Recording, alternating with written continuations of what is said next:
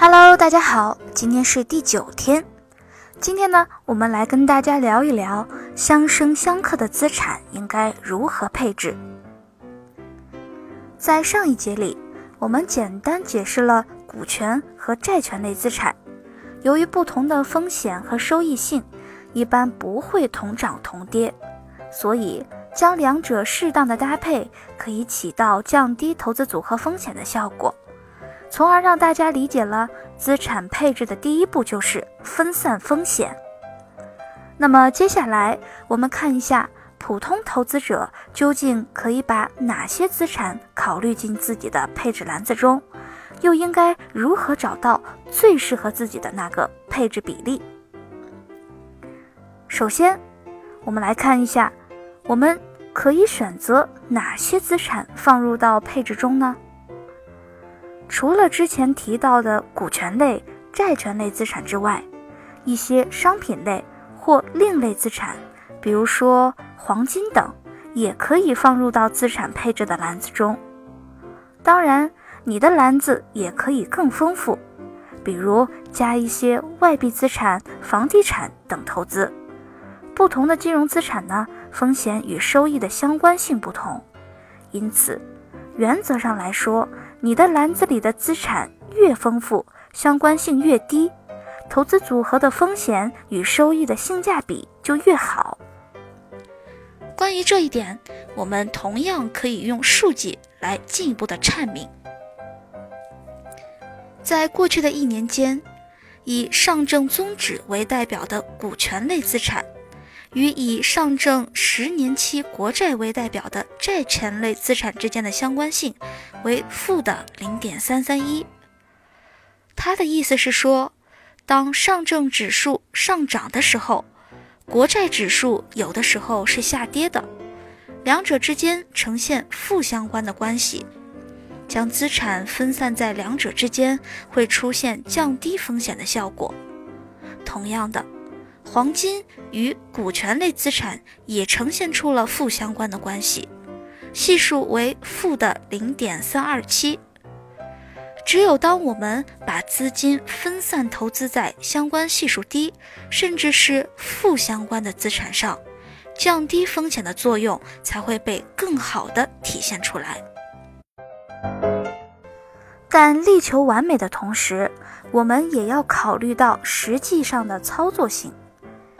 比如，在国内，如果你想分散持有单一货币的风险，打算进行外汇投资的话，需要先了解国家的外汇管理政策，同时呢，在投资额度和交易需求审核上都会遇到一定的管制，可操作性会受到限制。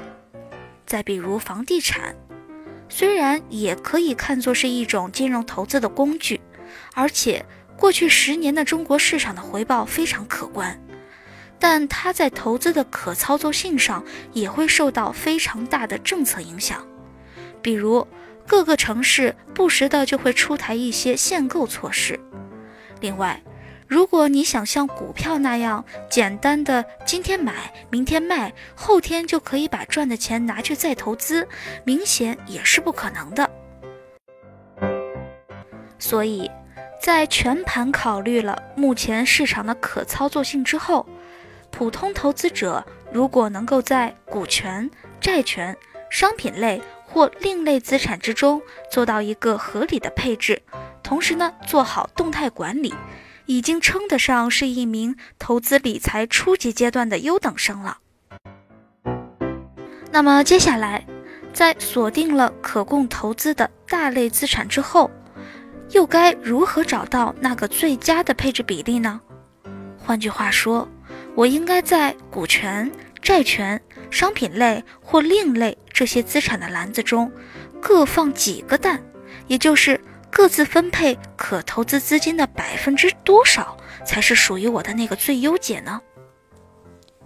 要回答这个问题，首先我们得明确一个概念：所谓的最优解。它并不是千人一面的最优，而是基于不同人、不同需求和风险承受度的最优。举个例子吧，如果你现在在四川成都，想去北京看看天安门，那怎么来呢？你可以坐三个小时的飞机，或者乘十四个小时的高铁。当然，你也可以坐绿皮火车，先去拉萨看看风景，然后再坐拉萨直达北京的列车，前后晃上个四十个小时到北京。以上三种选择，你觉得哪一个是最优解呢？如果从效率上来看，那肯定是坐飞机啊，三个小时耗时最短，不折腾，对不对？但如果你是个流浪画家，希望在去北京的路上寻找一些创作灵感，那么转到拉萨或许是个不错的选择呢。所以，所谓的最优，其实是一种相对的最优，或者说是在某些特定条件下的最优。这个例子放到投资市场上也一样，虽然每个人投资的目标都是两个字：赚钱，但。对于不同的人来说，追求收益最高并不一定是最优解，因为收益和风险是成正比的。收益高就意味着投资的过程中也承受了高风险，而面对风险的承受能力，每个人又不一样。比如，多年做期货投资的职业炒家会认为资产下跌百分之三十是常事。但是，对于已经六十岁的隔壁王奶奶来说，别说下跌百分之三十，就是下跌个百分之三，都要随时准备速效救心丸了。所以，不同年龄、不同投资经验的人，能够承受风险的能力也是不同的。除了年龄和投资经验以外，不同的家庭生命周期也会影响投资者的风险承受能力。我们在之前曾经提到过，同样是三十五岁，一个是没有家庭负担的钻石王老五，另一个是此时已经上有老下有小，还准备要二胎的家庭经济支柱。他们两个人在最优解的方案选择上，也是由于各自所处人生阶段所能承受风险的能力不同而会有所不同。那么。怎么样才能找到自己的风险承受能力，继而找出自己的最优解呢？很多人在金融机构买产品的时候，销售人员都会在下单之前邀请客户完成一份风险评估问卷，随后就会得出一个客户的风险类型，比如说保守型或者积极型之类的。但大多数的时候，这个动作只是销售流程的合规要求，投资者即使完成了评估问卷，对自己能否承受的风险和可获取的预期收益依然没有清晰的认知。那么，到底有没有一种行之有效的办法，可以快速的帮助我们了解自己能够承受多少风险呢？在这里。我教大家一个简单易用的方法——工资测算法。你要依次问自己四个问题：我现在手里有多少钱可以理财？我一个月能挣多少钱？如果亏掉一个月的工资，我难受吗？如果还可以接受的话，两个月、三个月。大概亏掉几个月的工资，我会开始坐立难安呢。比如说，如果你现在有十万元可以拿来理财，而你每个月的收入是一万元，可能有些人觉得亏一个月的工资没什么感觉，投资嘛，有赚有亏很正常，可以接受。那亏两个月呢？哎呀！嗯，忍一忍应该也能撑过去。亏三个月呢？不行了，三个月的活儿就这么白干了呀，我受不了了。好，那我就可以知道你大概可以承受三个月左右的工资亏损，也就是三万块。这笔可承受的损失占你的可投资资产十万元的多少呢？百分之三十。也就是说。只要亏损幅度在百分之三十之内，投资风险你还是可以承担的。当然了，这个结果已经算是很高的风险承受能力了。